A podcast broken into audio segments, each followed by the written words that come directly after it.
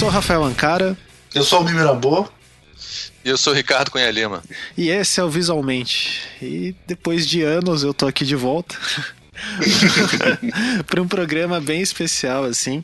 É, acho que, em nome de todos aqui, fazia anos né, que a gente queria gravar esse programa. No mínimo uns 5 anos, não é, Almir? Sim, antes gente, do Visualmente. A a gente... do Anticast, é, a gente sempre quis gravar. É, então é um especial de fim de ano. É, o Almir entrevistou o professor Rafael Cardoso. E a gente vai. Essa introdução ela vai ser um pouco longa, que a gente vai contextualizar algumas questões para depois é, vocês ouvirem a entrevista. É um pouco longa, é modo de falar, tá? Mas ela vai ter uma, vai ser uma introdução mesmo. Então, quem quer começar aí? Não, é, posso começar. É, a gente teve essa oportunidade de inter, entre, entrevistar o Rafael, né? Porque ele está morando na Alemanha, ele está fazendo a pesquisa dele lá agora e ele vem pro Brasil bem esporadicamente. Dessa vez ele veio para lançar um livro chamado O Remanescente, que é um romance histórico onde ele conta, é, tem uma narrativa sobre a história da família dele, que é baseada em fatos históricos, né? Uhum. É, mas os personagens existiram, é, mas logicamente nem tudo que eles estão falando ali tem como tá, é, é, é, histórico, né? Tem registro histórico. Mas é, é, um livro bem interessante. E aí, aproveitando isso, e foi na maior correria, porque ele ficou aqui pouco tempo lançando o livro, né? A gente conseguiu tirar uma horinha e meia, duas horinhas para sentar e fazer essa entrevista, assim. E eu acho que ficou bem interessante a entrevista. Acho que vai ser uma contribuição. Como sempre, né? O Rafael Sim. sempre falou coisas muito legais, né? E tal. Eu acho que é importante a gente falar de, da, da influência que ele teve, né? Porque é, eu não sei, acho que cada um de nós podia falar um pouco sobre isso, né? Assim, sim, sim. É, vocês, vocês tiveram aula com ele, né? Ou algum contato é, eu fui mais monitor próximo? dele, eu fui monitor dele no mestrado. Eu fiz uhum. monitoria para ele no mestrado. Né? E eu, ele foi meu professor na PUC é, e foi uma, cara, realmente eu, eu, eu, fui até agora no lançamento do livro dele, falei para ele, foi uma influência muito grande, assim.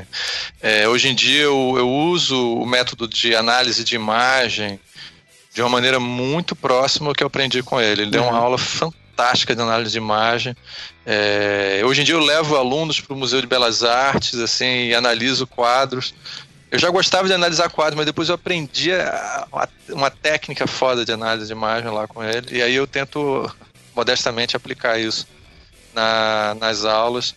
E foi assim, uma experiência foi, foi, muito forte. Até a aula com o Rafael é, é se você curte essa coisa teórica, é, é muito, muito, muito importante. Fora os livros dele, né? Sim, sim. É, é bacana, né? Eu, o contato que eu tive com ele foi na verdade, foram vários, assim, é, contatos não diretamente com a pessoa, com o autor, na forma dos livros dele, né? A primeira, Sim. talvez, foi na uma introdução à história do design, que esse título por si só já é curioso, né? Tipo, uma introdução, não é a introdução. É. Isso tem é. É, nos prefácios ali bem descrito que ele vai meio que romper uma tradição de do jeito que se ensinava a história do design isso acho que estava muito forte na época que eu fiz graduação, né, ali no início dos anos 2000. E eu acabei reencontrando os livros dele na pós-graduação, né? Então, a dimensão é, do estudo que ele colocou, da teoria e, e tal, é muito interessante. Para o design, assim, foi é bem impressionante, né? Sim, sim. Esse livro, junto com Design Brasileiro do Design, que a mãe do Ricardo também participou, né? É um, é um livro, são livros assim que eu, eu vou arriscar, vou chutar aqui, tá? Provavelmente 80% dos cursos de design no Brasil tem na bibliografia básica esses dois livros. Então, teoricamente, todos os alunos devem ter lido esse livro, ou parte dele, ou os professores devem ter usado de alguma maneira, né? É, porque antes disso, né, eles trabalhavam, era o Haskett e um outro, que eu não vou lembrar o nome, que era o Pioneiros Pevsner. do Design. Pevsner, né? Pevsner. Ele até comenta sobre isso e, é. esse livro, a estratégia que ele faz, né, de entender os documentos em vez de, de mudar essa chave, né, dos, em vez dos heróis virarem os documentos e tal, é muito interessante para a construção do, do uma teoria de design que a gente acha bacana. Que é um caminho parecido com o que o Adrian Forte, outros historiadores têm, né? Isso. O Bachandal, o Adrian Forte, né? Que ele até fa- fala isso durante a entrevista, assim, é, é, é, é importante, né? O, eu queria falar também, rapidamente também, pra gente não se, se aprofundar tanto, assim, mas tem um livro também importante que eu acho que é O Mundo Codificado, saiu pela Kozak Naif, foi um Sim. livro que popularizou muito o Flusser no meio do design. também, Isso é assim, muito interessante, né? Porque o Flusser, ele tinha um contato lá dentro da ECA, né? Na USP. Sim. E, e talvez na comunicação ele fosse até um pouco mais famoso. Acho que a, a Caixa Preta, né? Que é o livro dele. Sim, de fotografia é mais famoso. né? Isso. E daí o mundo codificado pela Kozak Naif, que daí acho que a gente pode até comentar da, do Rafael uh, fazendo parte do conselho editorial de design da Kozak Naif. Mas é. Pô, foi um livro, pra mim, foi muito marcante. Esse eu, eu li ele na graduação e foi. A seleção dos textos é muito interessante, né? Essa curadoria, essa questão do editor é muito interessante. É, eles, e eles, eles tinham essa. Bom, dessa época saiu vários livros fundamentais, né? elementos do estilo tipográfico, vários livros muito Sim. importantes né? dessa, dessa, dessa essa editoria de design que tinha lá, né? Isso. É, eu acho também que, só para fechar aqui, falar de um. Acho que foi o último livro que ele falou. é, O último livro assim dele. Esse livro continua editado, né? Que é o Design para o Mundo Complexo. Foi o último livro que ele escreveu assim é, exclusivamente sobre design. E, e tem também um outro livro que não é só dele, mas acho que ele organizou e tem textos dele, que é o Impresso no Brasil, que é da editora da Valéria Lamego, que já fez aqui Sim, sim. com a gente um podcast. Falando inclusive da Kozak Verso Naif. Brasil. É, é. O, o design para o mundo complexo era da Kozak Naif, foi para o Bu agora, que é a editora Isso. nova, né? E o impresso no Brasil é da Verso Brasil, é, que é da Valéria Lamego. Acho que esses livros são interessantes. Além dos livros que aí na entrevista a gente vai falar de outros, tá? Dos romances que ele escreveu, que também são importantes, de outros livros de história, né? Outro é, texto que pra mim dele é muito interessante é a, é introdução, é como se fosse um prefácio do objeto, da tradução de Objetos de Desejo do Adrian Forte, que foi um cara que fez mestrado no mesmo lugar que ele fez doutorado lá, que é o Instituto Cortot. Que é um texto bem interessante que ele vai fazer o resgate e ele tem uma frase interessante no final que ele faz assim. é, da dúvida que ele tem é, porque o Forte deixou de escrever sobre design no, ah, depois de ter feito uma obra-prima, que ele considera o livro e tal, né? E é bem interessante pensar que ele também deixou de escrever sobre design Ah. em algum momento. É. É bem engraçado. É verdade.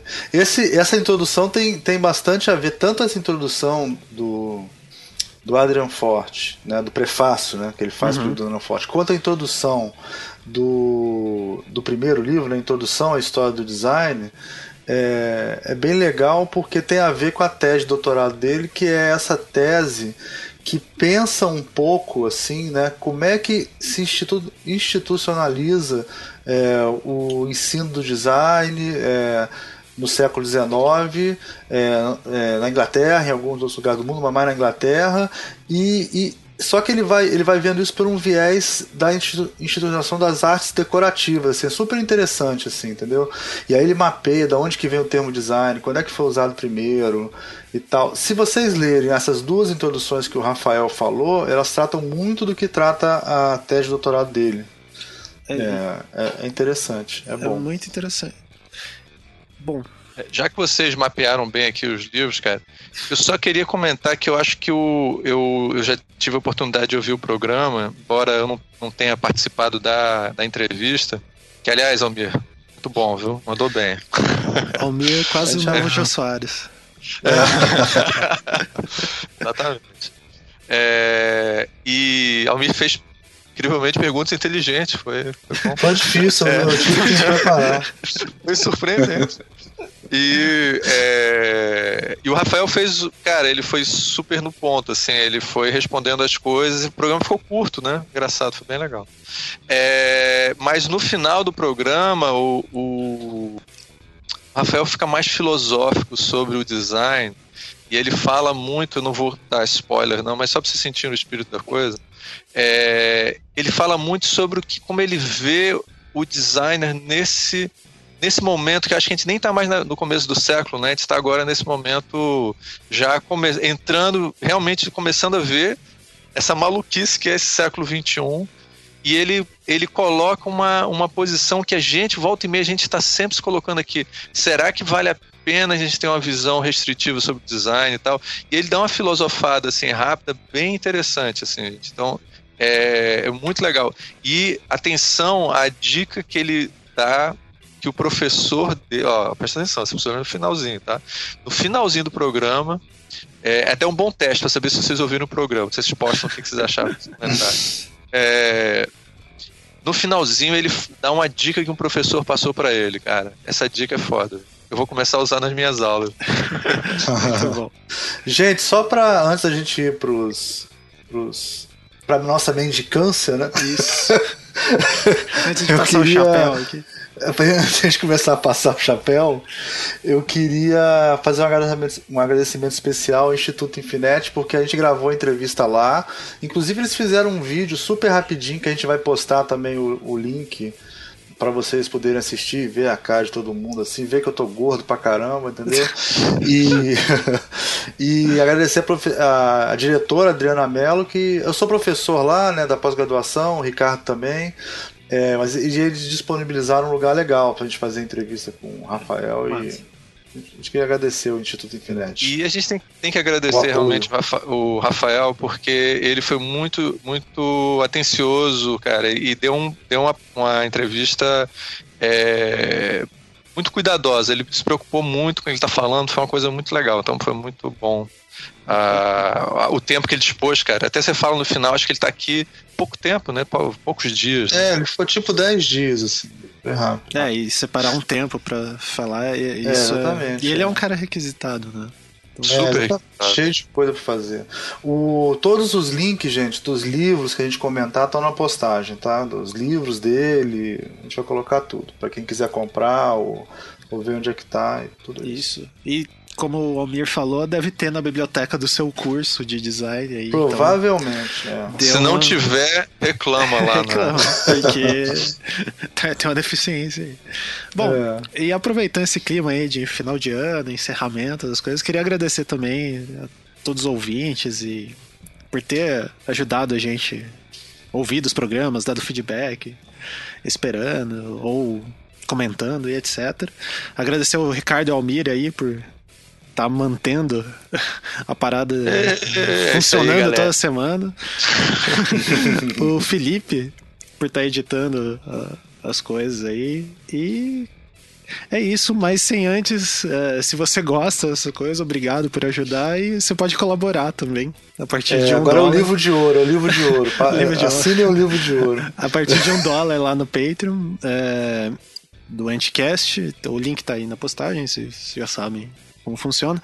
Mas é, basicamente assim, é, o Anticast, que era aquele podcast de design lá nos anos 2011, virou uma rede de podcasts e a gente tem, acho que são cinco ou seis. Eu não sei mais. É, ah, cada vez cresce é, mais Cada vez maior. Tô perdido. É. E a gente tem podcasts de áreas diversas. É, mas basicamente falando de humanidades ou então de entretenimento.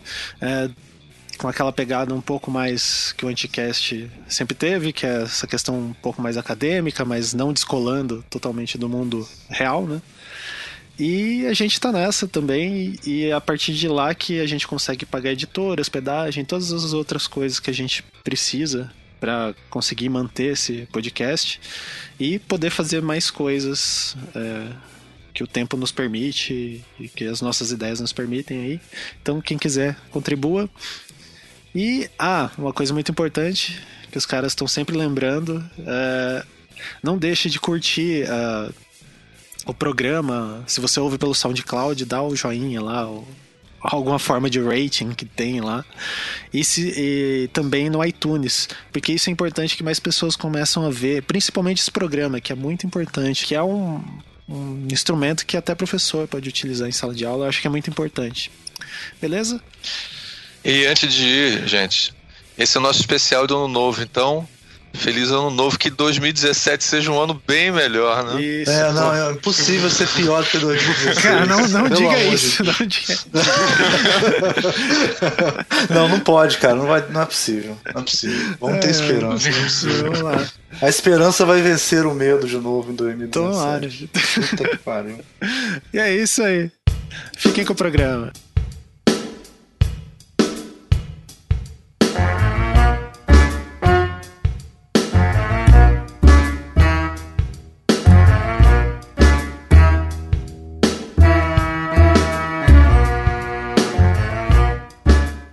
Este é mais um Visualmente. Eu sou Almir Mirabô e hoje eu estou com o professor Rafael Cardoso, historiador da arte, como a gente conversou há pouco, né? É... E ele veio para o Brasil é, para lançar um livro dele, um livro de ficção, que a gente vai discutir se é ficção ou não, até que ponto é ficção, né? Porque tem muito de história no livro, né?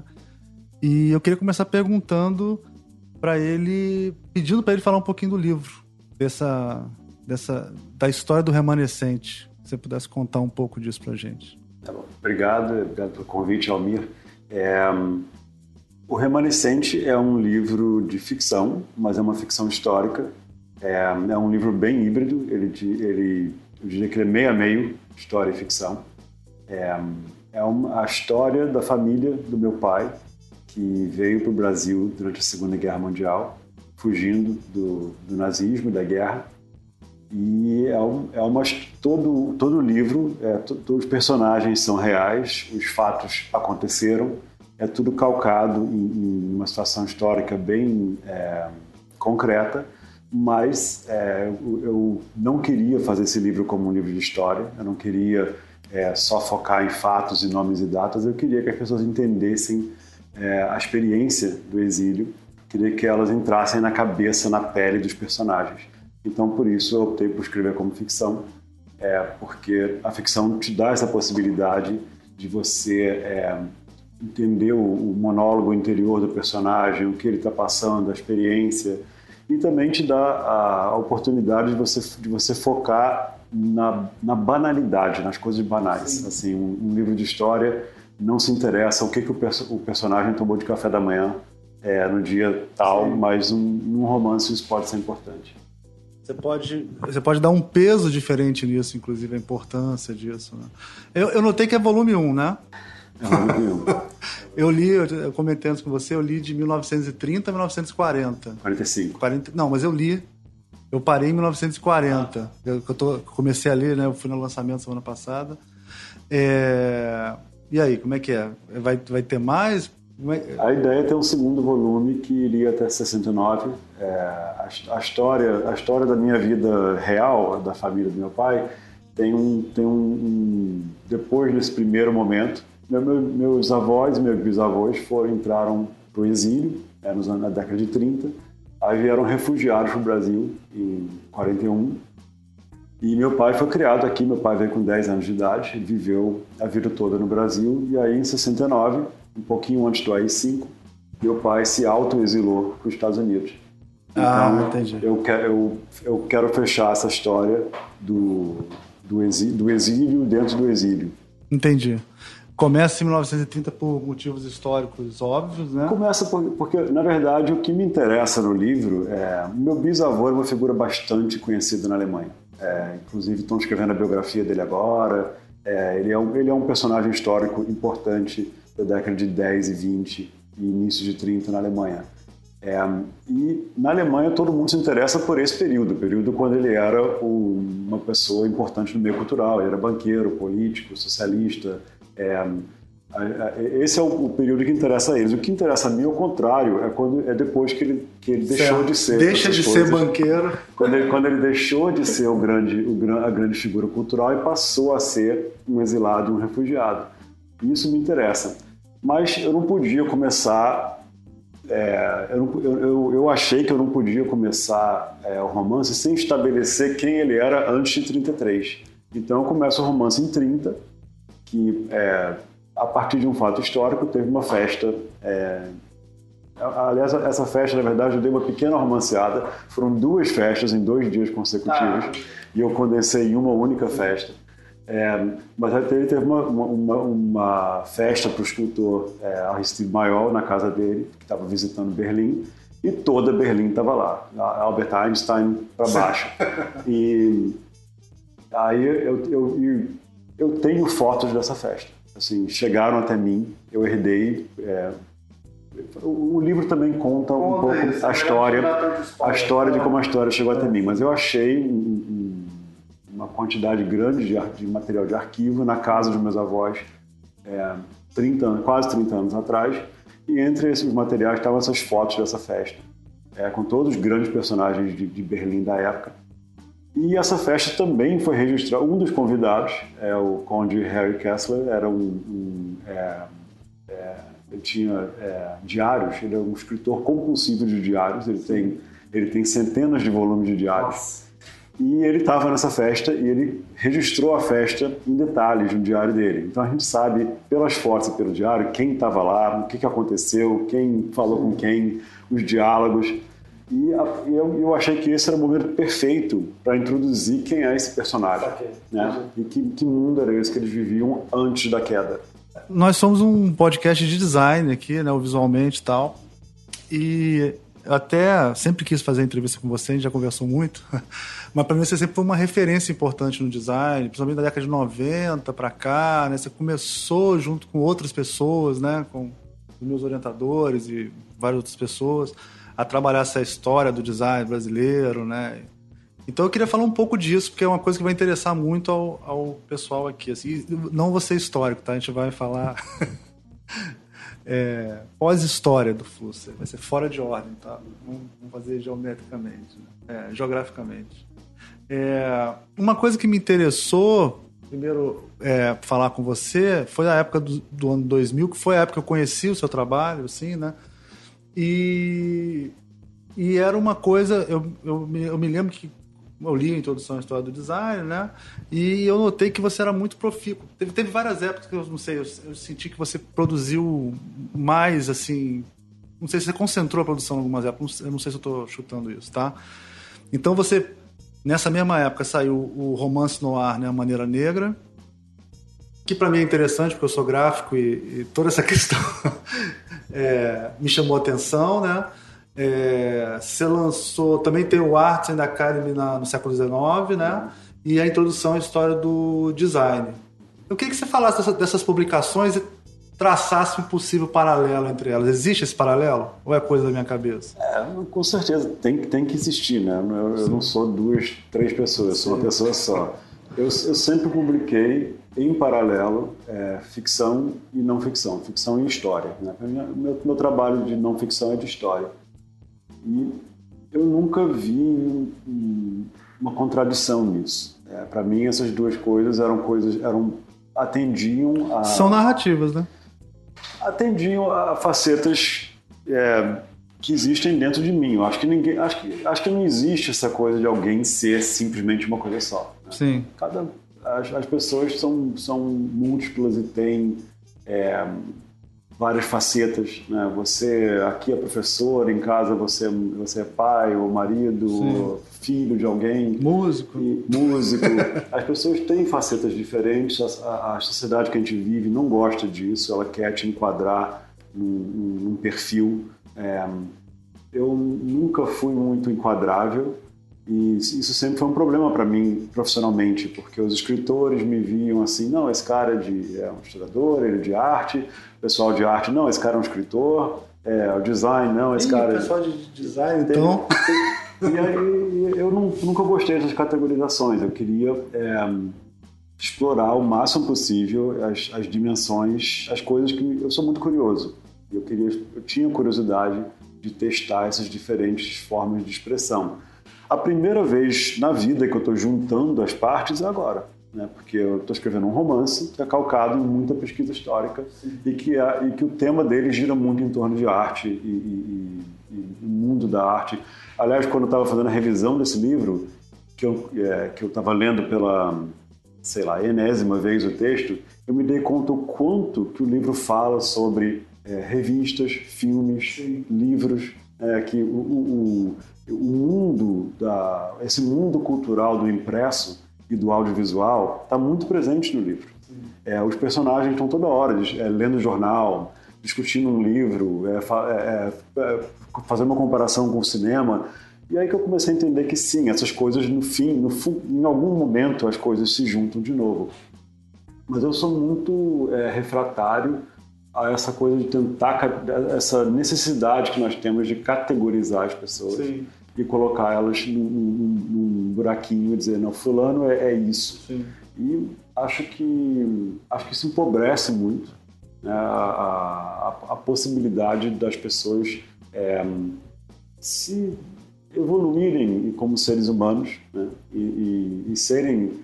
Acho que um, um dos, eu acho que um dos motivos que a gente está vivendo nessa sociedade hoje é tão polarizada de conflitos, é, de intolerância, é por causa disso que as pessoas sentem um anseio enorme de serem uma única coisa e de colocarem o outro como uma outra coisa totalmente diversa, dispersa, diferente.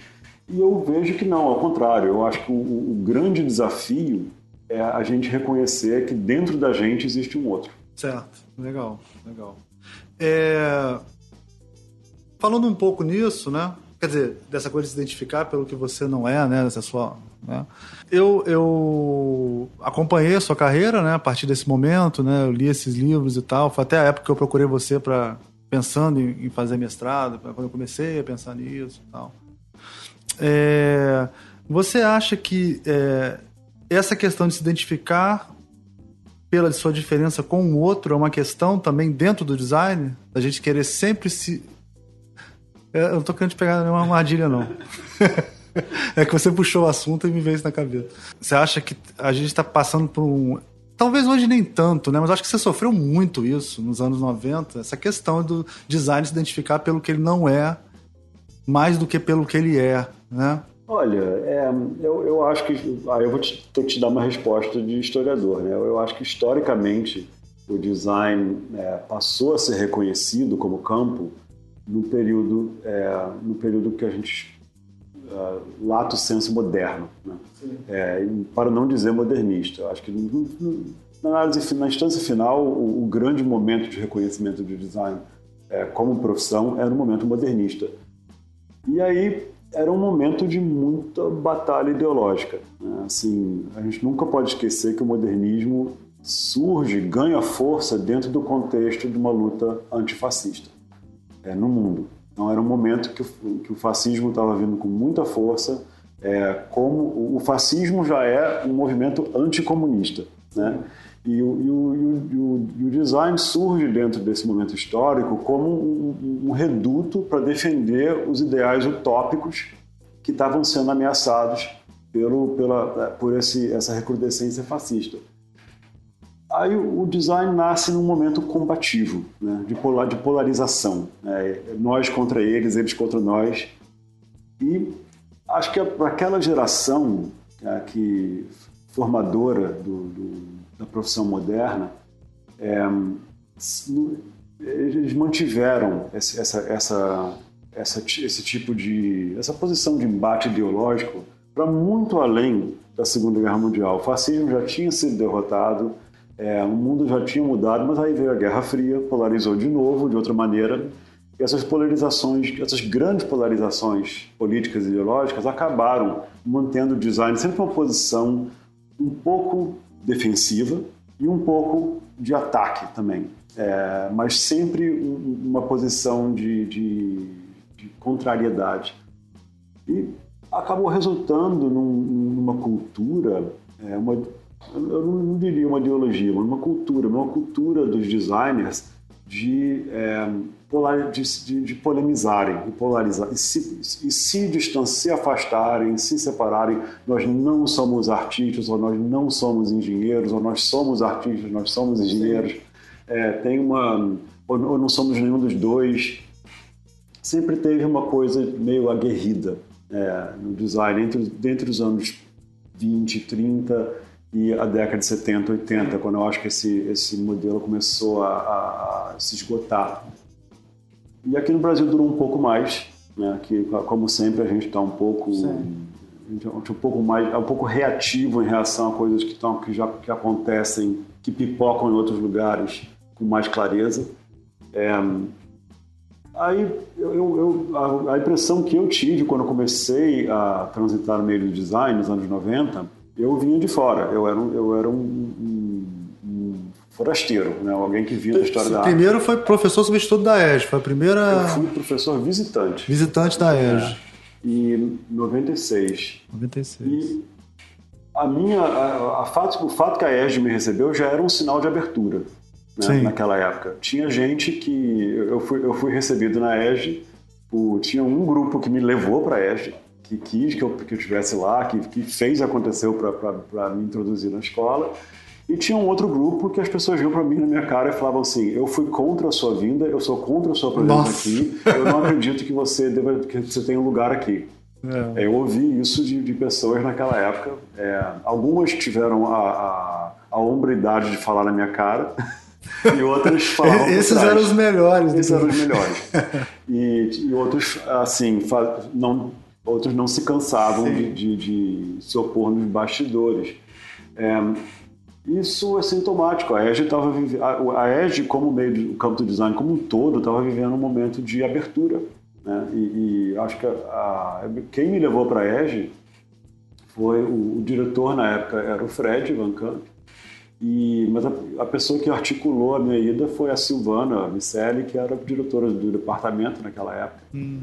E a Silvana, é, que já faleceu, era uma pessoa é, sempre sempre uma pessoa de fora sempre teve essa cultura em todas as escolas de design do Brasil dos designers era o né? DIC era o DIC é, departamento de integração isso. cultural que é o departamento dos não designers isso sempre teve a coisa do designer e o não designer dentro de uma escola é, de design. Pignatário por exemplo é. e isso isso estava começando a, a, a, a, ser desmontado naquela época. Então, assim e, e, e, ao contrário, assim, o que, o que, o que é uma, a, Silvana, que estava lá há muitos anos, é, ela, nunca, ela nunca foi abraçada Sim. pelos designers. Ela era de matemática? Ela era de, ela, ela de antropologia. Antropologia, desculpa. E, e ela era uma pessoa ótima, mas assim, ela não tinha um, um, um, uma interface muito forte com, Fácil com, com a entendi. parte de design e ela, e ela era sempre vista, todas as pessoas daquele departamento eram vistos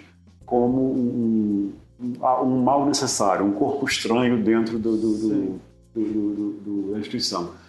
E naquela época isso começou a mudar. Eu acho que quando eu cheguei na, na ESD, é, imediatamente eu não fui abraçado pelos não designers. É, uma, uma série de pessoas do, do núcleo duro.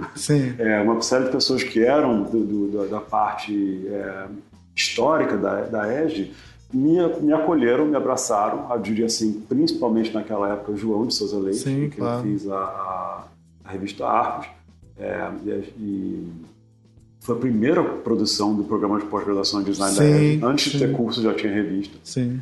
E, é, e um, todo um grupo de pessoas sim. que queria uma mudança, queria que o design fosse mais aberto para é, interdisciplinaridade. Sim. Basicamente isso. Só para localizar os, os ouvintes, a revista Arcos ela é disponibilizada a parte dela em PDF, você pode entrar no site da ESG e pegar. Tem o texto, no número 1 um, tem o texto do Lauro, Cavalcante sobre Brasília, não sei se eu estou me enganando. Tem, tem, tem o fetiche, tem, tem um selo sobre fetichismo. Do, acho que do Eduardo Vasconcelos sobre Brasília. Sim. É, agora estou em dúvida. Bom, de toda maneira, é uma referência, é. é, uma. Você deve buscar lá, tá, tá em PDF lá. A nossa a tentativa é que a gente, a gente queria abrir o design para o, a conversa sobre design para um diálogo com outros campos. A arquitetura, a arte, é, ciências sociais, história. E eu acho que aquilo era, um, era, um, era um, um, movimento muito maior do que uma ou duas pessoas. Era uma coisa que estava no ar, é, no, no, campo. E eu tive a sorte de estar no lugar certo, na hora certa. E, e acho que assim, eu, eu trouxe Sim. o que as pessoas estavam querendo, estavam com Sim. fome de, de comer. E eu fiz o eu fiz o mestrado para doutorado na EG, né? E eu ajudei um pouco, né? Porque eles fizeram um projeto de doutorado. Então eu tive acesso ao primeiro projeto de doutorado da EG. Né? E era cena muito engraçada, porque você vê como era distante da pesquisa. Né? Tinha assim, ó, o professor Rafael Cardoso Dendes é doutor, Jorge Lúcio Campos, aí tinha uns que eram doutores, que a maioria era do DIC, né? Uhum.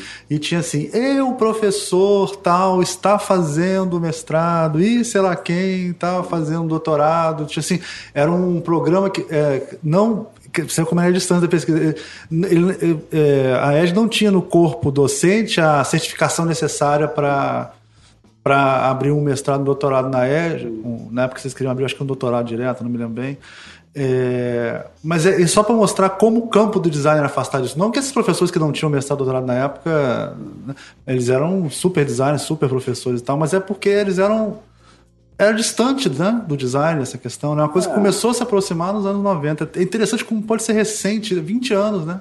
É, porque o design, historicamente, não, no mundo, né, no, no Brasil, não é. é uma área que tenha é, é, dado prioridade à formação acadêmica. As pessoas não tinham necessariamente mestrado, doutorado.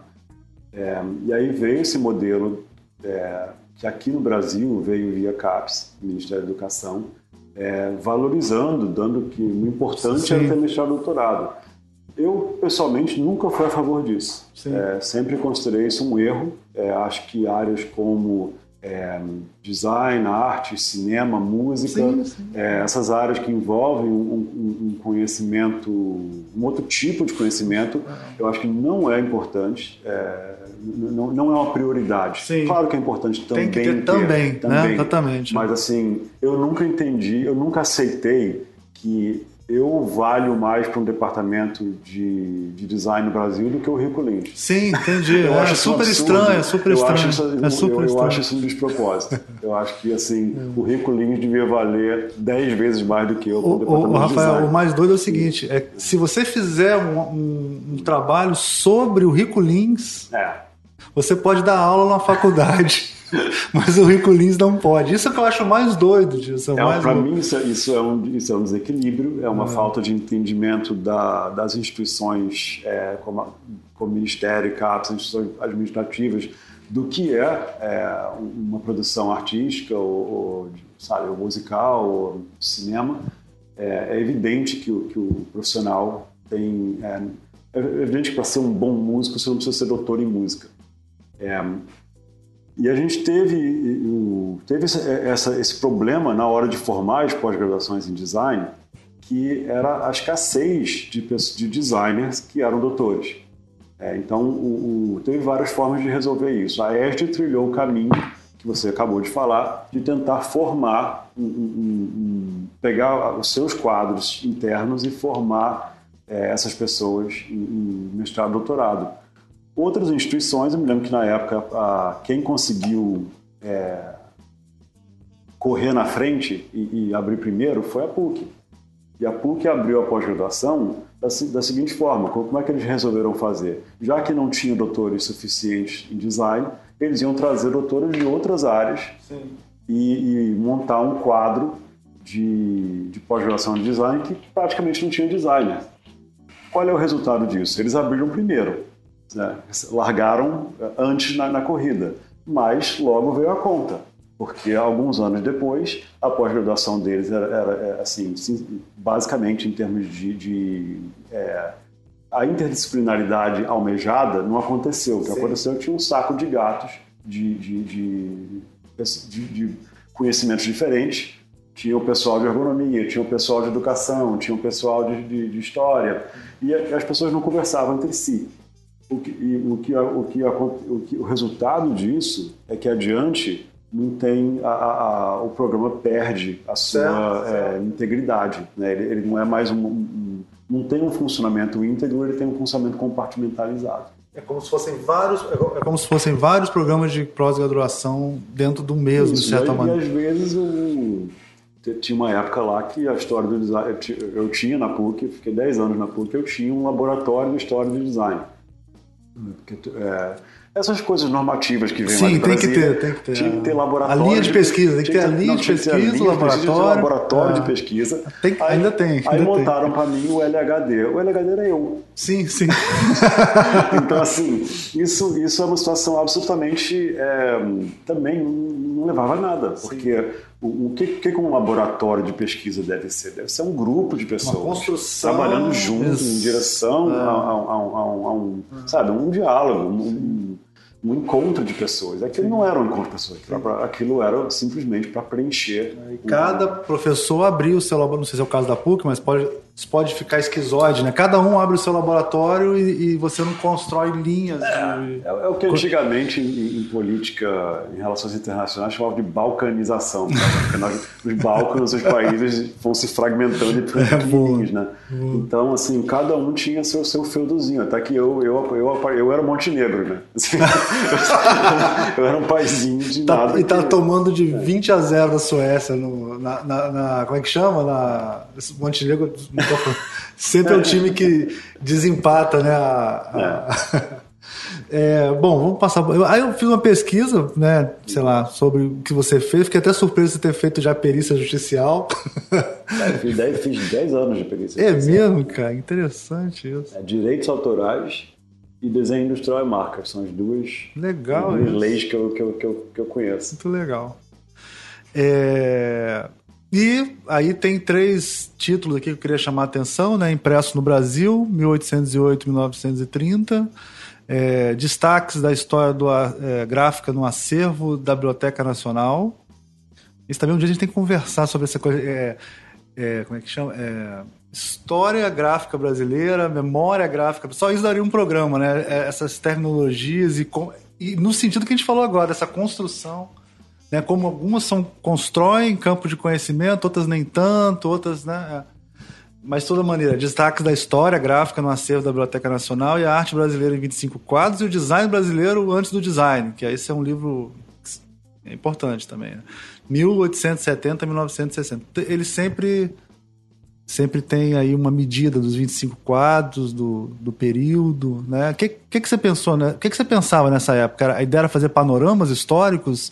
Era, era é uma coisa meio Robesbaumiana de, de que que era o... não eu assim a minha formação é, é histórica. Eu, eu, eu, eu, sou historiador assim é, tem historiadores da arte que não são na verdade historiadores que não conhecem nada de história de metodologia histórica. Sim. Existem historiadores da arte que são basicamente críticos de arte né, que, que fazem crítica de arte do passado.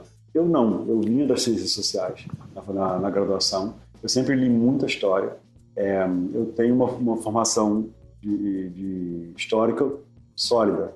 E para mim sempre interessou, metodologicamente, você falou em Hobsbawm, Hobsbawm para mim era um herói da juventude. O primeiro livro histórico que eu li aos 16 anos foi Era, era das Revoluções.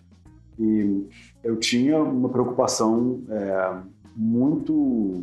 Eu evoluí de história social para história cultural, digamos assim, é, me movi nessa direção, mas sempre tive uma preocupação de ter é, um, objeto de estudo, um campo de estudo muito bem delimitado. Então, assim, o meu trabalho está ligado é, sempre, até hoje, a basicamente meados do século XIX, meados do século XX, e com foco em Brasil. Né? É, o, tudo que acontece nesse, nesse período me interessa. Né? É, eu, não, deixo, eu não discrimino manifestações. Então, por exemplo, assim, eu não vou estudar, eu, eu, eu não acho possível você estudar é, pintura nesse período e não saber nada sobre jornais. Eu, não acho, eu, acho, eu acho impossível você, você estudar cinema nesse período e não saber sobre fotografia. Então, tem essa, mais uma vez, tem essa compartimentalização é, de saberes que um outro dia eu tive uma experiência ótima. Eu estava dando aula em, na, na, na, na Freie Universität, lá em Berlim, eu tive um aluno que é doutorando em História da Música. Ele estuda Brasil, a música brasileira, exatamente no mesmo período que eu e descobriu quão pouco eu entendia da história da música nesse período. E ele estava estudando comigo e descobriu quão, quão pouco eu entendia da história da arte nesse período. A gente trocou muita figurinha. E, e aí, aí você começa a ver que tem coisas fundamentais. Né? Porque, por exemplo, você pensa hoje em dia, é, você pode pensar é, o, você pode pensar ele Oiticica, é, o que ele fez, sem pensar que o, que o Caetano e o Gil é, fizeram o tropicalismo né, baseado nele e que a, o, o, tropicalismo popularizou a ideia de Tropicália, é, que o Torquato atravessou ali só isso. Tem o Torquato Neto poeta, ele Sica artista plástico, Caetano e Gil, popstar, né? É, isso, isso também alcança é, outros níveis de televisão, de celebridade. Rogério, Rogério Duarte. Rogério Duarte. Você não pode pensar essas coisas de forma compartimentalizada. Seria absolutamente ridículo. Mas é o que a gente faz com o passado. Então o cara vai lá estudar Pedro Américo, mas ele não, mas ele não sabe citar um jornal, uma revista ilustrada da época do Pedro Américo. Só que o Pedro Américo era caricaturista, além de pintor, né? Ele publicava em jornal e revista ilustrada. Então, assim, li essas revistas. Então, para mim, o, o, o, o, trabalho do historiador é tentar recuperar o olhar de uma época. Né? e para você entender o olhar de uma época, você tem que, você tem que mergulhar naquela época. E aí tem Bachandal, Baxandal, né? Baxandal. Tem e muito aí, do olhar renascente, né? É, essa, eu, eu acredito que o que unifica o meu trabalho, você, você começou com essa pergunta, voltando a ela, se tem uma coisa que é constante atravessa todo o meu trabalho, é essa relação de memória, história e narrativa. Então, assim, tentar entrar no, na, na, cabeça, na pele de um momento, né? Porque tem aquela velha frase: o passado é um outro país, né? Sim. É, você tentar viajar para esse país e realmente aprender a falar a língua, né? E conhecer a cultura e se entender naquele lugar. É, quando, quando, quando um historiador é bom, ele sabe que, que o período que ele estuda, é, ele sabe responder perguntas que ele nem sabe por que, que ele sabe. Sei. Tipo, ah, isso não deve ter sido assim porque não seria desse, não seria desse jeito. É uma coisa meio intuitiva. Esse personagem não faria isso, talvez, uma coisa um pouco assim. Esse personagem não faria isso. Esse indivíduo não falaria isso porque isso, isso, isso politicamente apoiaria partido Sim. tal. Né? É, e é claro que a gente sabe isso sobre o nosso, sobre o nosso presente. A gente sabe que Chico Buarque não vai, não vai falar é, não, não, não, vai é, aceitar um cargo no governo Temer. É. A gente sabe agora, que o Trump não vai ser eleito é, presidente dos Estados Unidos. Futuro, se, se, se, os historiadores da, da, de diversas áreas continuarem com essa compartimentalização, daqui a 100, 200 anos, as pessoas vão, vão, ficar, vão ficar analisando é, a música de Chico Buarque sem nunca pensar certo, no contexto sim, político. Sim, sim. E isso para mim é inadmissível. É. Então por isso que eu foco no período, porque é impossível, é impossível para um historiador, por melhor que ele seja, é impossível você conhecer todos os períodos. Né?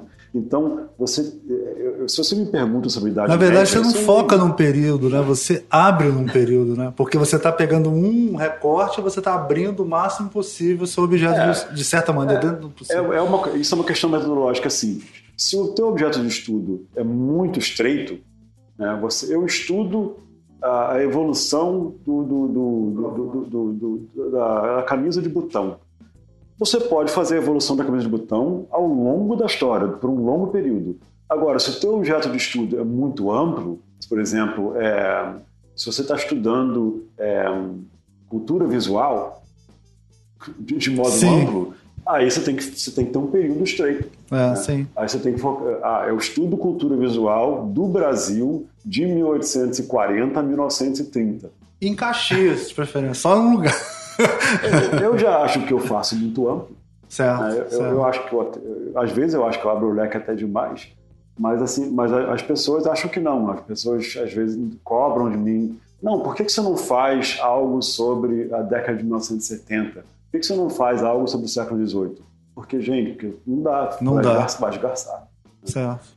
Mas, mas, mas dentro do meu período, que é um período de mais ou menos 100 anos, é, dentro desse período eu gosto de passear. Eu gosto de, eu gosto de ler jornal, eu gosto de ver fotografia, eu gosto de, eu gosto de pensar em, em, em relações com literatura e com política. Né? É, eu escrevi um artigo que para mim era mais ou menos o óbvio, vindo, vindo da formação que eu tenho, eu escrevi um artigo olhando para as pinturas de batalha do século XIX em termos do panorama político contemporâneo. Pedro Américo era republicano, Vitor Meirelles era monarquista. Isso faz diferença.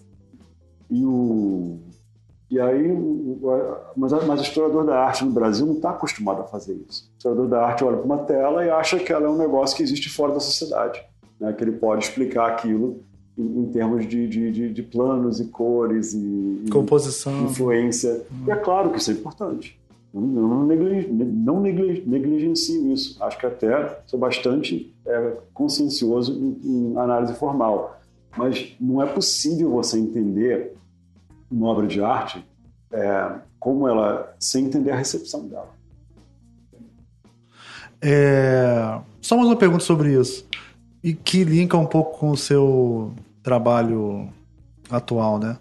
É, esses trabalhos são, não todos, mas principalmente o destaque da história gráfica no acervo da Biblioteca Nacional, uma confronta, confrontação, assim, um encontro com fontes primárias, assim, de modo... Isso é muito seminal nesse trabalho, eu imagino que até no seu livro atual também deve ser uma... É... E a gente vê em história do design muita revisão bibliográfica também, importante também e tal, né? Mas é é uma pergunta retórica quase, né? O quanto é fundamental essa confrontação com a fonte primária nesse sentido? Até de você ter também outras, né? Que possam conversar entre si, né? Sim. O efêmero, o livro, o jornal. Fundamental. Assim, é, pra, eu, eu, sou, eu sou do, do, Existem várias formas de fazer história. A forma que eu faço é, é totalmente calcada na pesquisa de arquivo, na fonte primária. É, eu acho que você não para mim, é, o que mais atrapalha o entendimento histórico é a construção de relatos em cima de relatos em cima de relatos. Então, assim, é, na história da arte no Brasil, isso sempre foi o problema. É, alguém falava alguma coisa em algum momento, e aí começava um telefone sem fio ao longo do tempo, sim, é. em que todo mundo repetia a mesma afirmação, sem ninguém ir lá investigar se aquilo de fato ocorreu ou não. É, então, hoje em dia está mudando. Eu acho que da década de 90 para cá, a história da arte brasileira deu uma profissionalizada. Porque a história da arte aqui era, era feita por é, críticos de arte, é, artistas, é, arte educadores. Né? Sempre foi. Até a década de 90, não, praticamente não existe um historiador da arte profissional no Brasil. E aí começou na, na, a ter uma formação é, de pós-graduação em História da Arte, pessoas começaram a estudar fora, e trouxeram metodologias para cá é, específicas da história da arte. E aí, é, óbvio, por motivos evidentes, as pessoas começaram a fazer pesquisa de arquivo. E qual é a função da pesquisa de arquivo? Você, basicamente, em história, você, você trabalha com é, fontes e relatos. Né? Os relatos também são fontes, né? mas, enfim, é, você tem o que se chama de, o que no jargão é, de sala de aula, fonte primária. Eu me lembro que quando eu fiz a qualificação, você me falou assim: o seu trabalho precisa de mais feijão com arroz. Aí eu falei: como assim feijão com arroz? Eu falei assim: é, baixo bateria, mais cozinha, assim. Aí eu entendi, ah, entendi. é, a, a, fonte primária, ela, ela, ela desmente o, essas falsas afirmações, essas falsas construções históricas.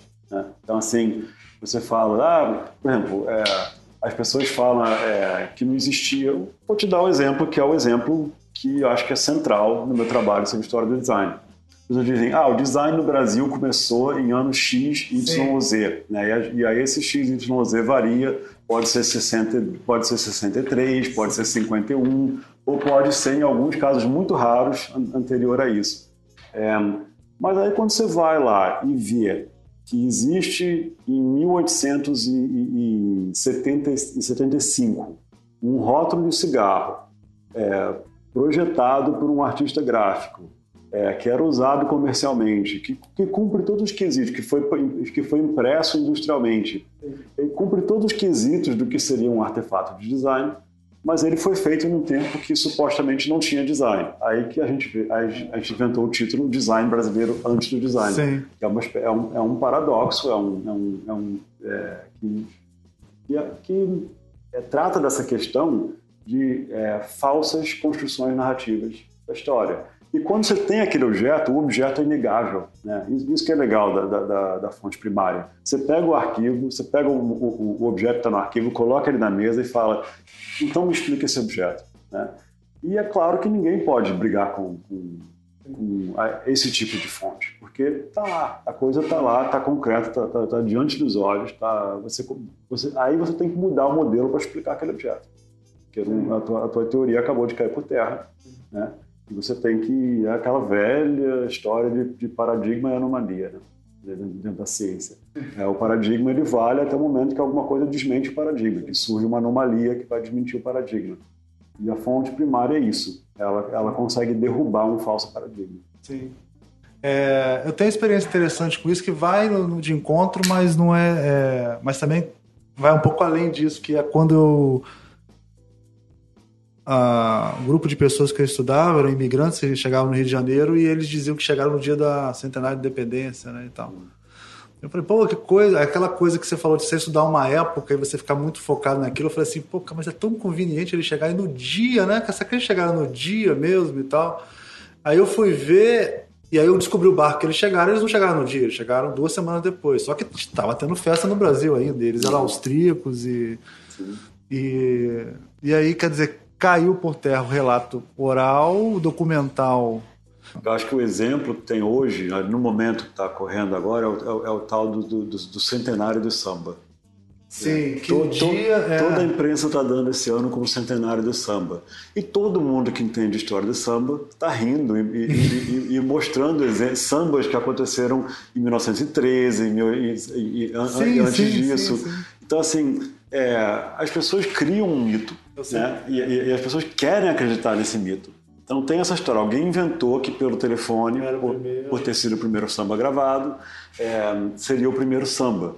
E a partir daí, os jornalistas, né, jornalista preguiçoso, geralmente, para fazer pesquisa histórica, então, o, que, o, que, o que algum historiador falou, cola. Colou essa história de centenário do samba. E não é centenário do samba coisa nenhuma. Né? Qualquer um que entende história da música vai te falar: não, isso não tem o menor sentido. Isso é uma data absolutamente arbitrária. É, inclusive está localizando no Rio de Janeiro. Acho que a música do Gilberto Gil contribuiu para isso também, né? De de marcar como sendo. Ele fez pelo telefone. Sim, pelo, mas... pelo telefone não, pelo, pela internet, né? Enfim, tem, é. tem, tem, vários motivos, mas assim, o, o trabalho do, do trabalho do, do, historiador é desconstruir esses mitos para a gente tentar entender o que realmente está tá por trás do mito. Né? Porque o, o a, essa história mítica ela é boa para manipular as pessoas. Sim. Né? No caso de Centenário do Samba, não tem mal nenhum. É, é só uma, uma, uma coisa bobinha para que. Mas no caso dos políticos, né? Então. Mas, mas às, às, vezes não, às vezes. Os mitos são criados. Às vezes um historiador, um, um, um, no uso político da história, né? Você vê assim, tem muita gente que diz que o, uma das grandes forças, a, a, uma das maiores forças do século XX foi o comunismo diria que o comunismo é muito mais fraco do que o anticomunismo. Então, assim, as pessoas usaram o, o, o medo da, da, da, Revolução Russa e para criar uma série de, de, é, de, de, políticas extremamente nocivas e repressoras, de, destruíram muita coisa, Sim.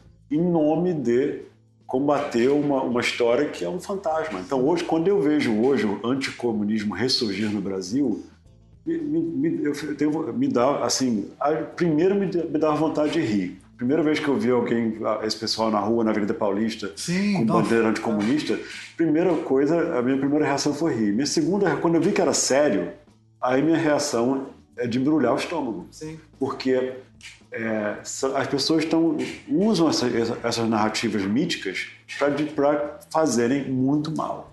Fazer... É, é, uma. É totalmente relacionada à religião, né? Da mesma maneira que. É. Eu sempre desconfio muito do, do, Bolsonaro quando ele fala coisas anticomunistas, que eu, eu acho que ele, ele constrói um mito sobre ele propositalmente hum. e o que atende uma plateia que compra aquele, aquele, aquele essa narrativa dele, entendeu? Então, quer dizer, o político, no caso dele, constrói essa narrativa sobre si mesmo porque tem público para isso, né? Com certeza. Só que quem está errado são as pessoas que acreditam nisso. Talvez se você conversasse com o Bolsonaro de verdade, com certeza. Lá, ele deve ter algum amigo comunista, inclusive. Olha, se você me mostrar, se você me mostrar um, um, um eleitor de Bolsonaro que, que, tem um mínimo de cultura histórica, eu te, eu te mostro uma cobra de três cabeças. Porque não existe, não existe. A, a pessoa que entende qualquer coisa, que, que tem qualquer conhecimento histórico, vai desmontar aquilo em três segundos. Três segundos, é. E ele só consegue manipular as pessoas porque as pessoas estão num nível de ignorância em relação à, história e sociedade em geral. Né? O Brasil tá, está piorando em termos de ignorância.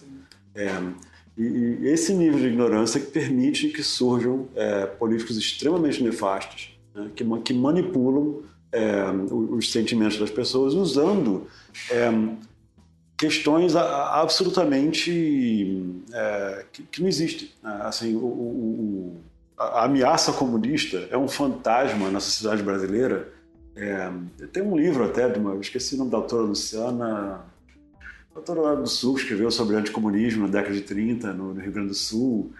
E é impressionante como o, o anticomunismo tem sido uma força é, política imensa no Brasil e o comunismo em si nunca, nunca existiu. Assim, o, o, comunismo, é o comunismo brasileiro sempre foi um fracasso. É, aquela questão, né? A intentona de 35, que foi um, um levante em três quartéis, é, que levou cinco dias para ser debelada, e, e, e, por causa desses, cinco, desses três levantes em, cinco dias, a gente teve é, oito anos de, de, de ditadura é, braba, é. Né, que foi o Estado Novo. É. E, mas não seria para o Estado Novo não poderia ter existido se não tivesse existido o, o, a ameaça, o fantasma da ameaça comunista. Incrível. Bom, vamos mudar um pouco de assunto aqui. Eu queria falar um pouco de dois livros, né? O Mundo Codificado, o Design para o Mundo Complexo. É... Bom, primeiro falar que a COSAC fechou, né? e que atualmente o Design para o Mundo Complexo está saindo pela Ubu. Isso. Né? E o Mundo Codificado só Deus sabe. Como é que... Eu, Fala um pouco sobre isso. Como é que ficou esses livros seus que estavam na, na COSAC? Você, você vai, vai fazer sair? É, eu. Só, eu... só antes de você falar, só uma coisinha importante. Eu sou coordenador de vários cursos e tal. Uhum. Fui coordenador de vários cursos, né? Agora sou de alguns, mas é, muitos livros seus são bibliografia básica, né? Uhum. Introdução à história do design sempre. Design para um complexo normalmente entra na, na complementar e tal. É, e, e esses são alguns exemplos de livro da COSAC. Existem muitos outros, né? Uhum. Ellen Lupton, vários uhum. outros. Assim. Por isso que eu te pergunto, isso é muito interessante para quem está preocupado com isso, porque senão a gente vai ter que reformular é. bibliografia. É, o fim, o fim da COSAC é muito complicado, né? Assim, é, de, em termos de legais, é, é, basicamente os, os, autores, o autor tem um contrato com a editora, né? É, e basicamente foi uma quebra unilateral de contrato, né? Quando ele fechou a empresa, ele é, é como se uma das partes se recusasse a jogar o jogo. E isso deixa o autor numa situação muito delicada. É, muitos títulos foram vendidos para outras editoras, muitos títulos não foram vendidos. Eu diria que a maioria. E é claro que os títulos que são mais lucrativos são os que mais atraem. Que não compra... é o caso dos títulos de design. Não, não é o caso. É, é sim os casos ah, de é? design. É, a COSAC, o que mais vendia na COSAC, é, pelo que eu sei, nunca, eu nunca tive acesso a planilhas, mas pelo que eu ouvi ah, dizer, sabia, era, de, era design. Que era tiragem. Né? Design e literatura infantil. As duas coisas que, que, que vendiam bem. É, o que não vendia bem na COSAC eram áreas como literatura, arte, né? É, então tinha até uma coisa lá de, de usar determinadas áreas que vendiam bem para financiar projetos certo. em outras áreas que não vendiam bem. É, os títulos são. Então, por exemplo, o, o Design para o Mundo Complexo, que era um livro que saiu relativamente recentemente, saiu em 2012, é, ainda estava vendendo e, e teve mais de uma editora interessada em pegar esse título o, o Design Brasileiro Antes do Design, que é um livro é, bem caro de produzir é, e que já estava no mercado há mais tempo, ninguém quis até agora é, republicar. Eu, se alguém me vier me procurar com esse, com esse intuito, é, sabe, ótimo. O, o, mundo codificado não, não é meu. Assim, eu, eu, eu, organizei o livro, mas quem é, é a detentora dos direitos autorais do livro é a viúva da, do, do William Flusser a Edith Flusser. Então, eu, eu ao contrário, é, eu fiz questão na época de eu abrir mão de qualquer direito, porque eu achava que, de, que, que era certo Sim. que os direitos revertessem à, viúva. É, então, assim, se está havendo alguma negociação, não é comigo. Eu, a única coisa que eu tenho naquele livro é a, apresentação que eu fiz. Claro, eu organizei, eu selecionei os, os textos, mas, é, enfim, eu acho que é um, livro, é um livro importante, é um livro que deveria ser reeditado. Eu não sei se tem alguma editora interessada em fazer isso. É, o, o, o, fim de uma editora é muito complicado, né? porque tem, um tem, tem muitas, né? tem muitas pontas soltas e não sei como isso vai ficar. É.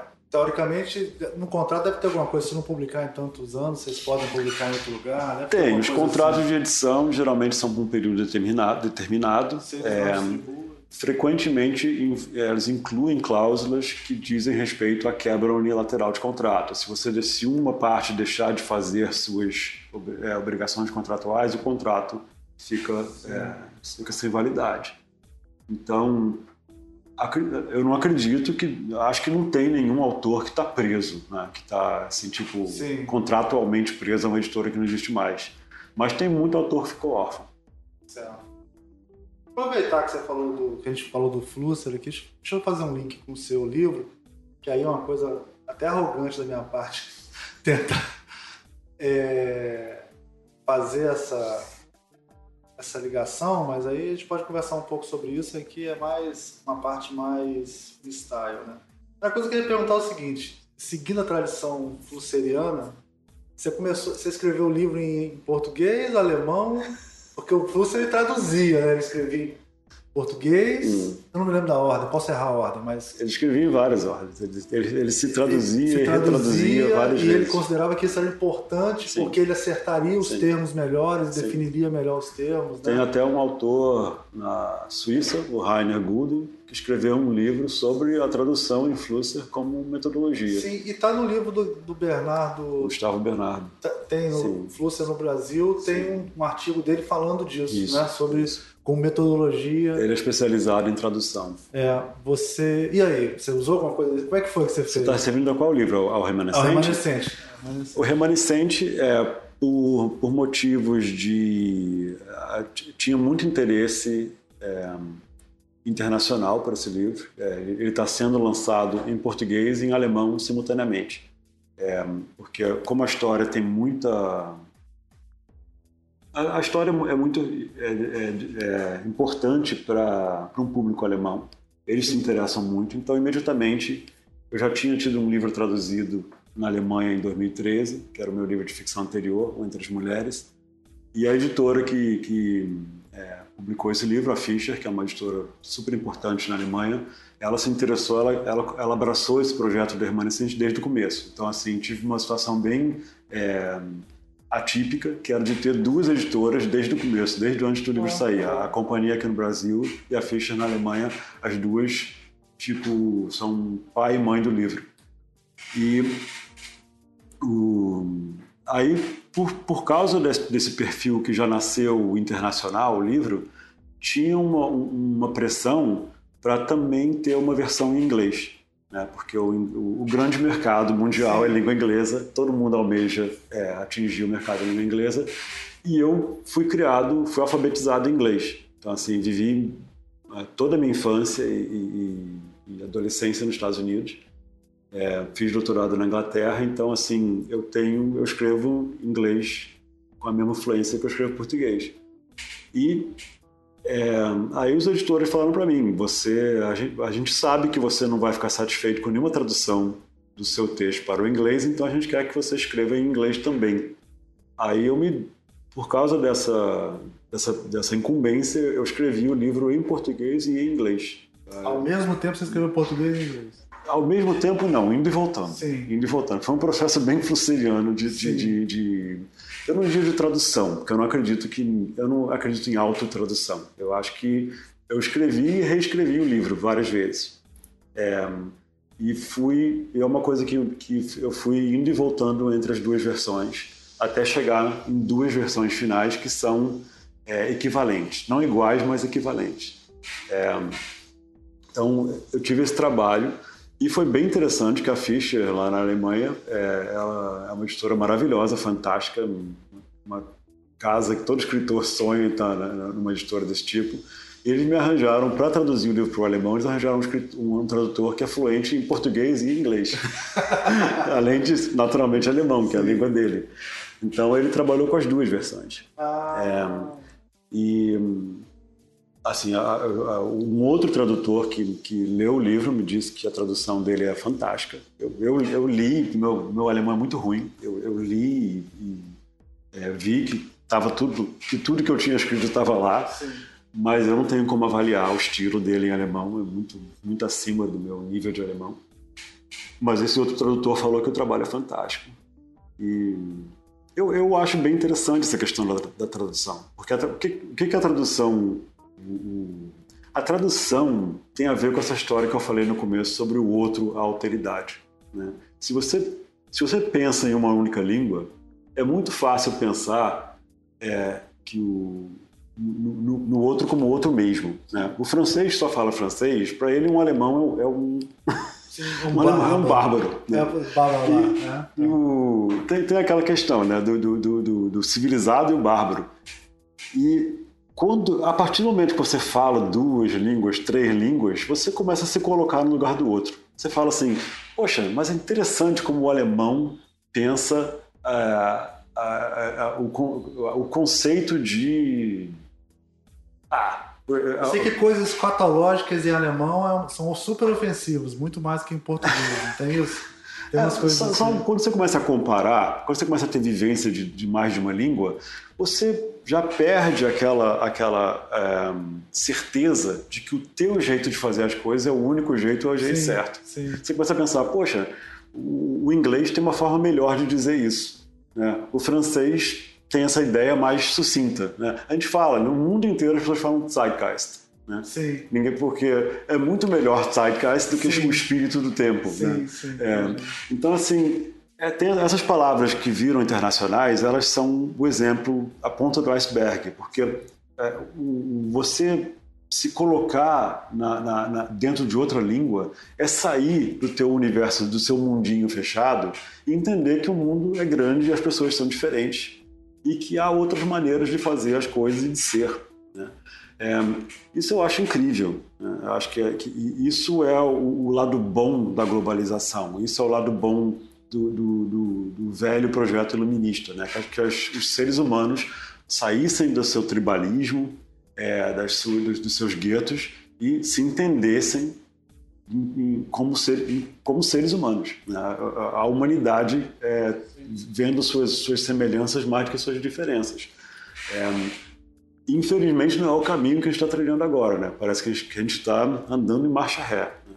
É, parece que a gente começou a trilhar um caminho nesse sentido, como por exemplo nos Estados Unidos, 30% da população falar espanhol, coisa que a gente nunca imaginou que fosse acontecer, mas ao mesmo tempo, né, isso cria um, Parece que as pessoas precisam, no sentido delesiano, de um ritornelo, de um lugar onde você fica ali e aí volta para a nação de novo, né? É, é uma resposta é. a essa globalização. Eu, A globalização não cumpriu o que prometeu também, né? O Flusser, para mim, é interessante por isso. Eu, eu comecei a ler Flusser, é, como todo mundo, a primeira vez que eu li, eu achei incrível as coisas que ele dizia, Sim. né? Aí, à medida que eu fui lendo mais, me aprofundando, eu fiquei menos interessado em o que ele dizia né, o, o, argumento em si, e fiquei mais interessado em como ele estruturava o argumento dele. E, e no personagem. O personagem Flusser é um personagem fascinante, fascinante porque, por causa dessa coisa dele de, de, de ser um exilado, de se reinventar. Né? É, a, quando eu, eu, eu, eu, às vezes, aí entra meu lado romancista, né? eu fico pensando no Flusser, a década de 50, vendendo, vendendo peça de rádio na, na, loja do sogro dele em São Paulo. O gerente na fábrica, é. né? E, e, assim, mas você consegue imaginar o que, o, como ele devia estar deprimido e, e, frustrado e se sentindo sem, sem, perspectiva de mundo, de vida. E aí, de repente, sabe, final dos anos 50, início dos anos 60, ele se reinventa e começa uma vida inteiramente nova. E, e ele ele cria esse personagem Willem Flusser, né? Porque, tudo bem, é o mesmo nome, é o, ele, ele não, não, não, não, adotou um pseudônimo, mas ele, o, o Willem Flusser que nasce a partir dos livros e dos, jornal, dos artigos de jornal é um personagem desse, desse Willem Flusser, o, o, o refugiado, é, sabe, o refugiado judeu, judeu refugiado. É, perdido em, em, São Paulo, no subemprego. Com a família da, da é. mulher. E aí a gente faz uma ponte também com o seu livro, né? O seu livro tem um cheirinho de bondelos, assim, de, de, sem fronteira, né? De, você quer falar um pouco sobre isso, assim? Eu, eu não cheguei ao final do livro ainda, mas é, também não precisa dar nenhum spoiler, não, mas é, é, é esse, esse sentimento de exílio, ele, ele perpassa, né? Todo o livro, né? Essa coisa de você... É É um, é um tema que, para mim, é um tema de família, é um tema histórico, é, me interessa muito por, por, por, todos os motivos, inclusive pessoais, me interessa a história do, do, do exílio, dos exilados. É, eu tô tendo, eu não sei se é sorte ou se é azar, eu tô tendo a, a a experiência muito estranha de que aquilo que para mim era um assunto pessoal de família, de repente se tornou um assunto mundial relevante para todos. Né? Porque estamos entrando, voltamos à era dos refugiados. É, chegamos, acho que em 2012, atingimos 50 milhões de refugiados. e você está na Alemanha, que tem uma postura política. Eu não sou refugiado na Alemanha. Não, sei, você não, mas. mas... A discussão sobre isso na Alemanha, ah, ah, a Alemanha é o, é o centro da discussão sim, disso. Sim, e o, o é o, é o maior, é, é a primeira vez que o número de refugiados no mundo barrou os 50 milhões desde a Segunda Guerra Mundial. Quer dizer, a gente voltou a um ponto que é muito, muito crítico. E isso virou uma discussão importante para todos. E eu acho que a discussão tem uma discussão maior aí, porque além dos. Eu, eu, aí eu, eu, tenho uma, uma, ótica flusseriana. Né? O, o, o refugiado é uma ponta de um espectro que a outra ponta é o nomadismo, os, os, os, os globalizados, a elite global que viaja, vive, muda de país em país. Eu estou morando em Berlim e eu faço parte dessa, de, desse grupo de pessoas que, é, que, que, que, consegue é, circular é, no mundo globalizado, falando inglês, né? inglês é a língua franca, e e, sabe, você encontra um chinês, você encontra um, um, um cara do, do, do, da, da Síria e, e, e, da África do Sul, e tem discussões, e, isso, é o, isso é o lado elite do, do, do, do espectro e o, e o lado é, crise do espectro é o refugiado. Mas isso tudo tem a ver com, com essa questão do, de, de, nomadismo e de que o Flusser chamava de, de Bodenlosigkeit, né? a sensação de estar sem chão. Então as pessoas estão, estão é, sem raiz, sem chão, circulando. Né? E o Flusser via isso como uma condição normal do mundo é, contemporâneo. Ele morreu em 91, mas ele via, ele via isso como o, o novo normal.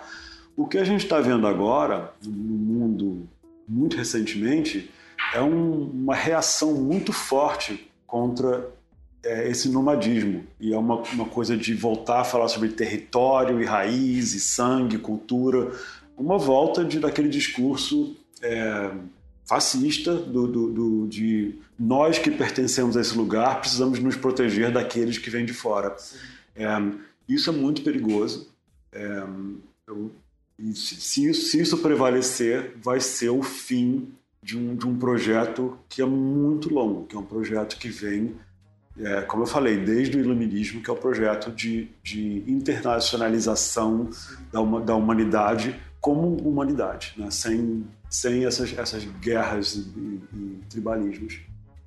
A última pergunta da cabeça que eu vou fazer. é, você falou isso e me lembrou uma vez que eu fui. Eu, fui, eu, não me lembro se eu fui, eu fui monitor ou fui teu aluno visitante, eu não sei, lá na EGE. Eu não estava nem no mestrado mais. E eu tava, estava discutindo um conceito do Gibbon Zip, ele falava que design da interface. Né? Hum. Eu trouxe para aula mesmo, porque aquelas, aquelas conversas de aula de pós-graduação. Hum. E aí você usou um termo, você falou assim, eu prefiro o termo interstício. Interstício? Interstício. Porque atende melhor, porque o design, na verdade, ele está nesses pontos de conexão entre a indústria, a, a cultura, a, a, movimentação global das mercadorias, a ressignificação. Fala um pouco, eu queria que você falasse um pouco sobre isso. Assim. Tá, não, eu acho que eu não me lembro o contexto dessa discussão Sim. que você está citando. Então, assim, eu, eu, não vejo uma contradição ou uma dicotomia entre interstício e interface.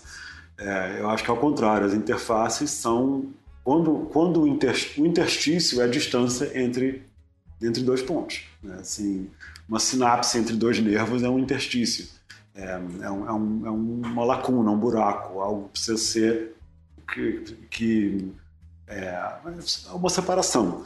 E a interface é quando a separação é, é juntada, né? quando você consegue, de uma forma Sim. projetual, né? é, é, projetar uma conexão que, que, que, que uma conexão que, que é, junte as, as, os dois lados do interstício. Meio meson, e, meio que comunique duas. É, e, e, assim, eu vejo isso como historicamente como um grande movimento do design. Né? O design faz parte de uma série de profissões da modernidade, é, junto com engenharia, junto com, com até com, com jornalismo, né?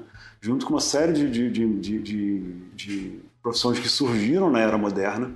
É, essas profissões estão aí para criar interfaces, para conectar, para é, pegar lugares onde estava, onde estava um interstício e, e, e dar uma, um fechamento naquilo, criar uma conexão é, que funcione. É, eu acho isso inegavelmente o, o, o, o grande sentido do design no mundo. E por isso que me incomodou sempre quando os designers se posicionavam, ou se posicionam ainda, como figuras de limite. Né? Não, o, o meu trabalho termina aqui, isso é design, isso não é design, é, isso é design, isso é arte. Esse tipo de pensamento me parece antitético, é o, a antítese, o, o, contrário do que é o design historicamente. Design é um, é um, é uma, é um instrumento de conexão, interconexão, de, de, de, de é, comunicação. É, de vários atores, né? É, de várias técnicas, no sentido de juntar mesmo, as coisas. Exatamente. Esse é o sentido histórico do design. Aliás, isso que está faltando no mundo de hoje. É, juntar as coisas. A gente está. As, as, as, as, telecomunicações fazem muito marketing de que estão juntando as coisas. Não estão juntando as coisas. Aquilo, a, a tecnologia, ter uma tecnologia é uma coisa, o uso da tecnologia é outra. Né?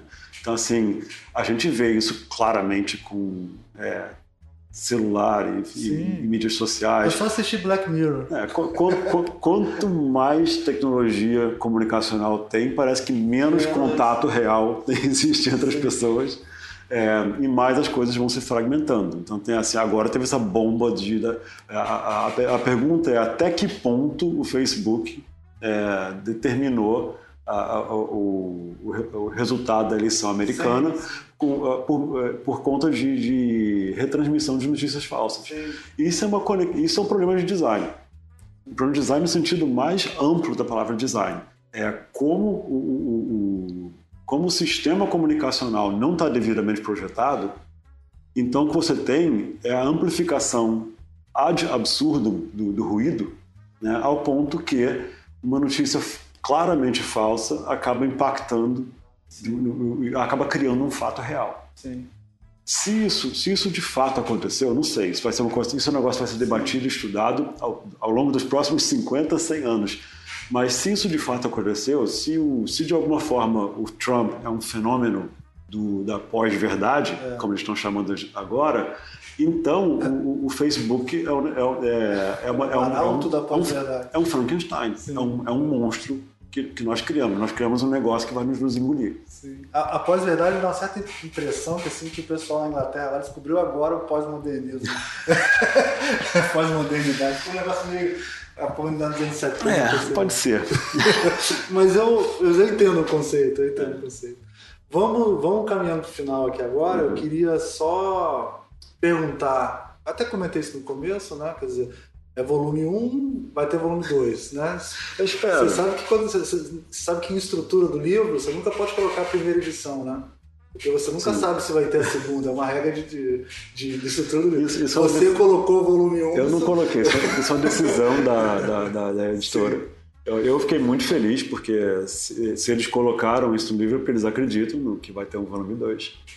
É, é claro que eu só posso achar isso bom, mas é, mas é o próximo trabalho que vai sair, vai, você vai continuar focado nisso? Eu, tô, eu, eu faço muitas coisas ao mesmo tempo, amigo. Eu sou, eu sou, eu sou irrequieto, curioso.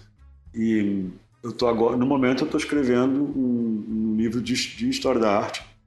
Hum, legal. Que eu espero, espero que eu consiga terminar. É um pouco, é um pouco complexo esse livro. Ele tem a ver com, com a, a, o surgimento da, moder, da modernidade no Brasil. É, eu estou escrevendo ele, mas eu já estou me coçando para voltar para pro Remanescente Parte 2. Então, na prática, é, lançou o livro agora aqui no Rio, né? Você vai lançar na Alemanha, a versão alemã. É, o livro tá sa... já saiu, já, tá, saiu. já tá nas livrarias no Brasil e na Alemanha. E vai sair agora na Holanda no ano que vem. É. é... Tá. E, e aí link para divulgação não precisa, porque é só entrar. É, é, é, Companhia das Letras deve estar tá em. em... Ah, tem é, o Remanescente, Companhia das Letras. Tá, tem, tem, tem um texto no blog da companhia que eu escrevi sobre, basicamente, sobre por que, que eu escrevi o livro, o sentido do livro, dá uma ideia geral do livro. É, a companhia está fazendo, tem um podcast, tem. Ah, legal. Tem bastante. Legal. Então tá, depois a gente vai pegar um link então e para disponibilizar para o pessoal, quem quiser comprar, né? E tal. Eu já comprei, viu? Mas o meu tem, tem autógrafo. o, o meu vale mais. É, e acho que a gente pode ir para considerações finais. Assim, antes de encerrar, eu queria agradecer muito a sua disponibilidade. Eu sei que você está aqui 10 dias no Brasil, então, tipo, te roubei né, dos seus amigos durante duas horas. É, dizer que. É, te agradecer, porque você sempre foi uma pessoa super generosa comigo. Toda vez que eu, né, sei lá, mão suja veio falar com você, você sempre deu atenção para ele. Não, não há o que agradecer. é, e perguntar se você quer falar alguma coisa e tal, as considerações finais, encerrar, amarrar o assunto o que você quiser. Olha, eu vou, vou dizer uma coisa que teve uns anos atrás, um professor da, da matemática ou da engenharia na UFRJ, eu esqueci o nome dele, infelizmente, eu adoraria citar corretamente, não, não, vou, não vou me lembrar o nome dele agora. E ele se aposentou.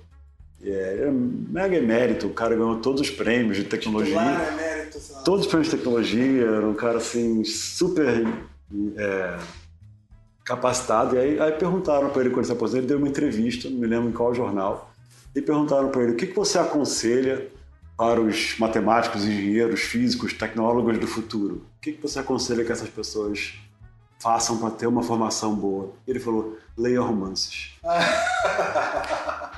e aí, foi, aí o repórter, como assim? Como, como assim leia romances? Você é da tecnologia e fala para as pessoas lerem romances?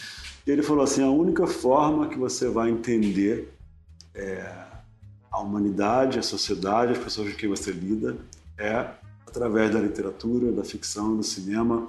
É, é, o, é o portão de entrada para entender o outro e, e, pra, e, e portanto, para crescer como ser humano. E eu, eu nunca me esqueci disso. Já faz mais de 10 anos que, que isso aconteceu, por isso que eu não consigo me lembrar do nome dele. Mas eu, eu gostaria de repetir esse conselho.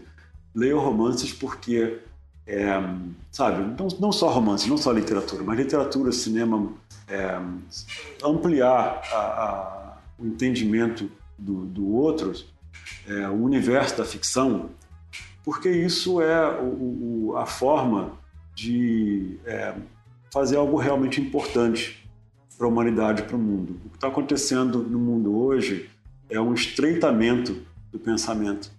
E, as pessoas não conseguem se colocar no lugar do outro, não conseguem entender a, a posição do outro isso tem a ver, essa falta de empatia tem a ver com uma falta de contato. E essa falta de contato vem de, de se fechar muito num, mundinho que, que é, o, é mundinho, é, sabe, próprio. E, e, as pessoas acabam se espelhando na telinha, né? Estão lá swiping e, e teclando.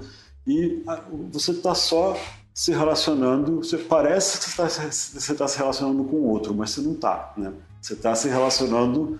É, é, uma, é uma câmara de, de, de reverberação, câmara de eco, e você está é, você está no Facebook e você está e você tá é, curtindo os posts e quanto mais você curte, mais você vê o que você curtiu e tem aquele efeito bolha, né? Então, assim, todo, todos os meus amigos, ninguém consegue entender porque que o Freixo perdeu, porque todo mundo estava votando no Freixo. Só que não é, não é todo mundo. Né? Então, assim, é, é, é essa, essa incapacidade de sair da, bol, da bolinha, da cabecinha de cada um e, e encontrar o, o, o, outro, me parece que é o maior perigo que a gente está vivendo hoje. E a melhor forma que eu conheço de, de de realmente experimentar aquilo que não é o teu mundo, não é teu universo, que você não, que talvez nunca possa conhecer, é a ficção. Então, assim, eu tô aqui para reforçar é, é, esse conselho. O mais importante que você pode fazer é não instrumentalizar o seu trabalho profissional. Ah, eu vou focar em design 24 horas por dia, minha vida inteira, porque aí eu vou ser um bom designer. Você pode até ser um bom designer, mas você não vai ser um ótimo designer, porque o ótimo designer entende de, de, de ser humano, de mundo, né? é, entende de cultura. E uma pessoa que fica só é, assim instrumentalizada vai ser, vai ser no máximo vai ser proficiente tecnicamente Sim. em uma coisa, mas não vai ser um não vai fazer tem habilidade não tem competência não né? vai fazer aquilo que é a vocação histórica do design que é de conectar né? conectar com fazer fazer as coisas entrarem nos eixos Sim. é, então é isso, obrigado. É, como diriam no Facebook, você lacrou. Você ouviu esse termo? Já. Quando tem uma discussão, o cara termina a discussão e lacrou a discussão. E Beleza. só para encerrar, acho que tem a tradição de dar um tchauzinho no final, porque o podcast funciona desse jeito. Valeu, gente. Obrigado. Tchau. Valeu. Tchau.